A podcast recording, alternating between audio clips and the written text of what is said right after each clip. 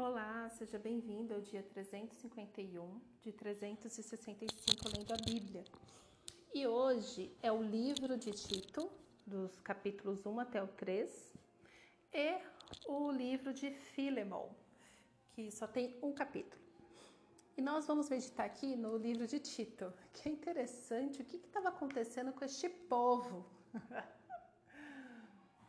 Ai, gente, porque assim, tem uma recorrência nas cartas de Paulo sobre os falsos profetas.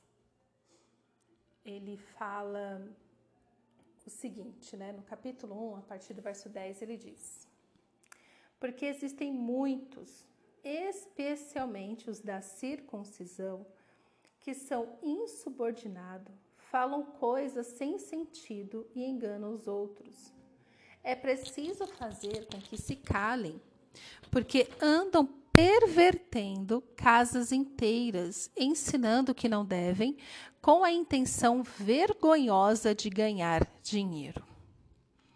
Então, ele está criticando os da circuncisão, mas é óbvio que se a gente trouxer para os dias de hoje, a gente vai entender que ele também está falando para aqueles que usam o nome de Deus para extorquir as pessoas. E com isso se perverte toda uma casa, ou seja, pode ser que uma família inteira se perca por causa disso. Verso 12.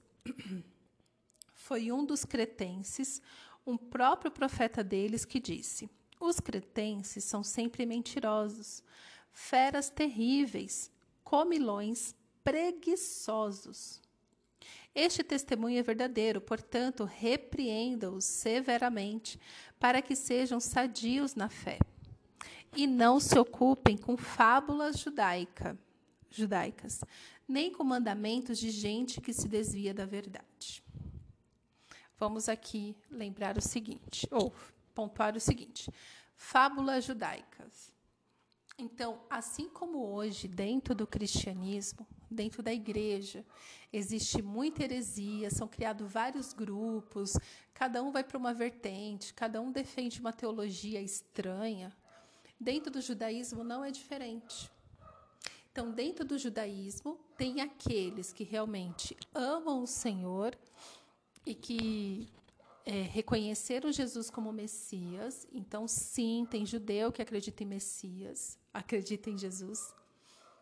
Mas também dentro do judaísmo tem essas vertentes, tem essas fábulas judaicas. Existem esses grupos dentro do judaísmo que pervertem a verdade.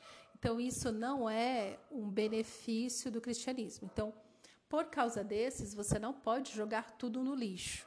Eu falo isso porque o protestante em si, ele tem a tendência, a, a doutrina né, protestante, a, a, teologia protestante, digamos assim, a teologia protestante, especialmente a reformada, tem essa ideia de descaracterizar é, a herança dos judeus, dos israelitas, porque Israel é o povo escolhido de Deus, ponto, isso nunca mudou. Então fala, ah, a igreja que é o Israel de Deus. Não, não é. o povo escolhido continua sendo Israel e o Senhor continua resgatando-os, né? Então, nessa guerra que aconteceu, está acontecendo ainda, é, tem muitos judeus se convertendo. Muito judeu vendo o sinal dos tempos e falando: Uau, realmente está se cumprindo. Jesus é o Messias, estão confessando Jesus como Senhor e Salvador. Isso é uma benção.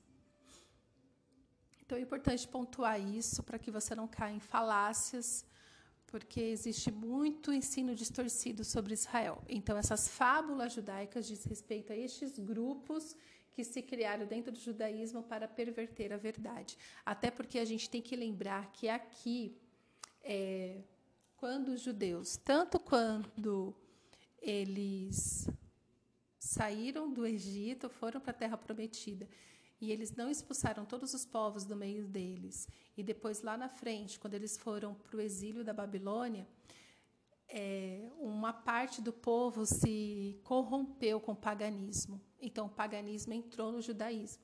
Assim como hoje, tá, meus queridos? O paganismo entrou na igreja protestante e na igreja católica. Então, vamos tomar cuidado, vamos ler mais a Bíblia, porque talvez você esteja fazendo uma prática pagã para adorar a Deus que não tolera o paganismo. Então, assim como os judeus acabou se misturando com o povo e estava praticando o paganismo, hoje em dia a igreja também tem faz isso, faz.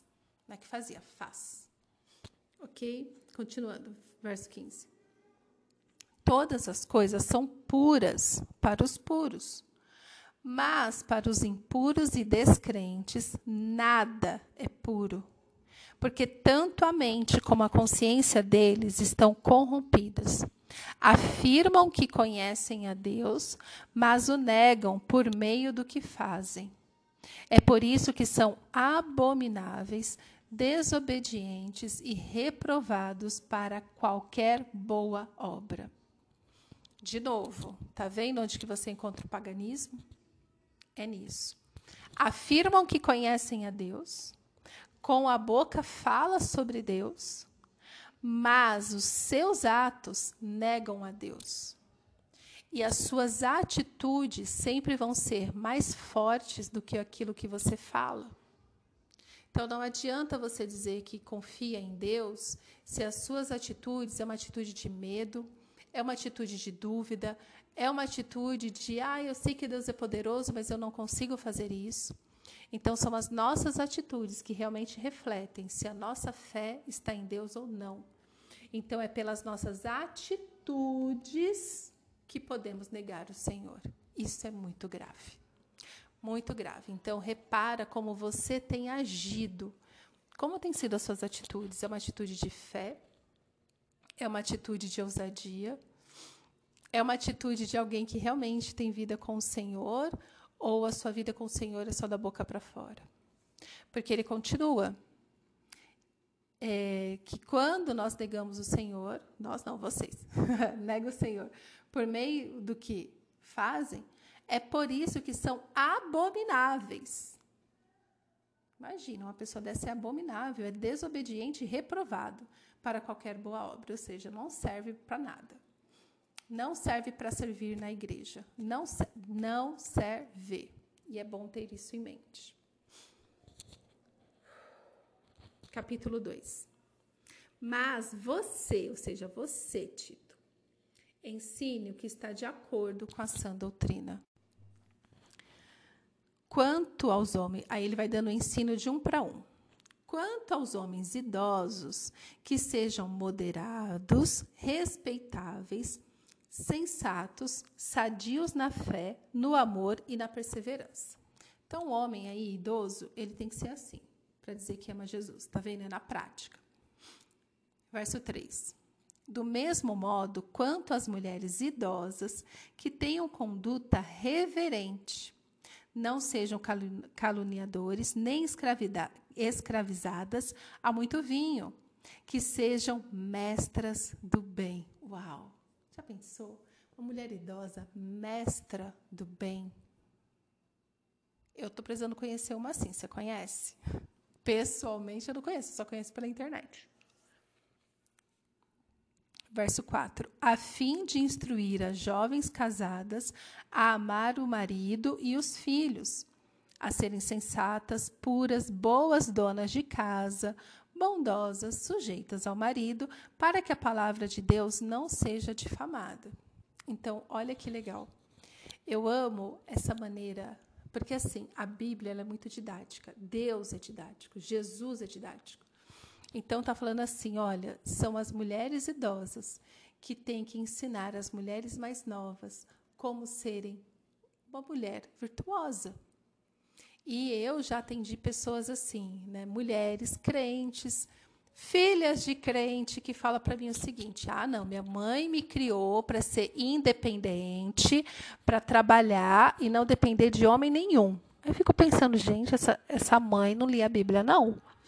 Em vez de educar a filha para ser uma mulher virtuosa, cuidar bem da sua casa, cuidar bem do seu marido, estava ensinando a mulher a ser uma baita de uma profissional e é por isso que essas mulheres, quando casam, a tendência é o casamento falir. Verso 6. Do mesmo modo, quanto aos mais jovens, exorte-os para que em todas as coisas sejam moderados. Pessoas, Deus sempre vai nos chamar para o equilíbrio. Sempre, sempre.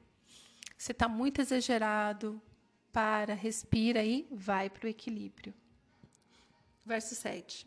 Seja você mesmo o exemplo de boas obras no ensino, mostre integridade, reverência, linguagem sadia e irrepreensível, para que o adversário seja envergonhado, não tendo nada de, de mal a dizer a nosso respeito.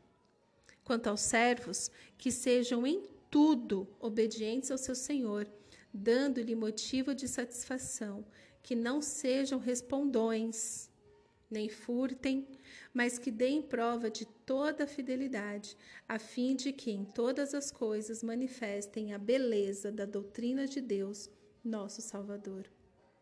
Então, já sabe, né, que essa palavra é para você que trabalha aí em algum lugar, não fica respondendo seu chefe. Não furte nada do seu trabalho. Dê prova de que você é uma pessoa fiel. Você é luz onde você está.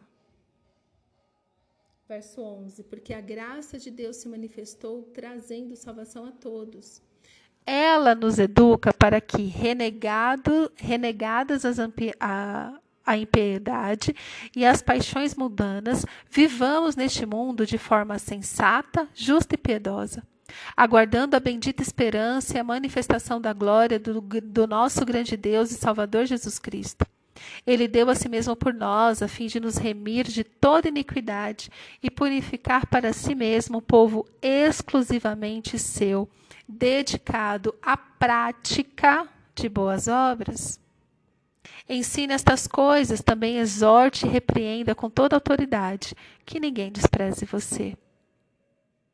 Então Jesus veio para nos purificar, e só somos exclusivamente deles quando somos purificados. E aí sim podemos nos dedicar à prática de boas obras. E são essas boas obras que está fazendo falta nos dias de hoje de encontrar. Pessoas que pratiquem, pessoas que vivam o evangelho, pessoas que não ficam negociando seus valores, seus princípios. Vamos praticar mais. Vamos nos purificar mais. Vamos nos arrepender mais. Vamos refletir mais Jesus. É isso que os dias de hoje pede. Amém. Pai, obrigada pela tua palavra. Nos ajuda, Senhor, a ser essas pessoas íntegras, fiéis com tudo que o Senhor confiou nas nossas mãos. Que possamos, Senhor, realmente ser filhos saudáveis, filhos que estabelecem o teu reino na terra. Que possamos ser pessoas moderadas, que possamos, Senhor, praticar as boas obras, não por orgulho nem vaidade, mas porque realmente te amamos. Queremos, Senhor, ser luz em meio às trevas.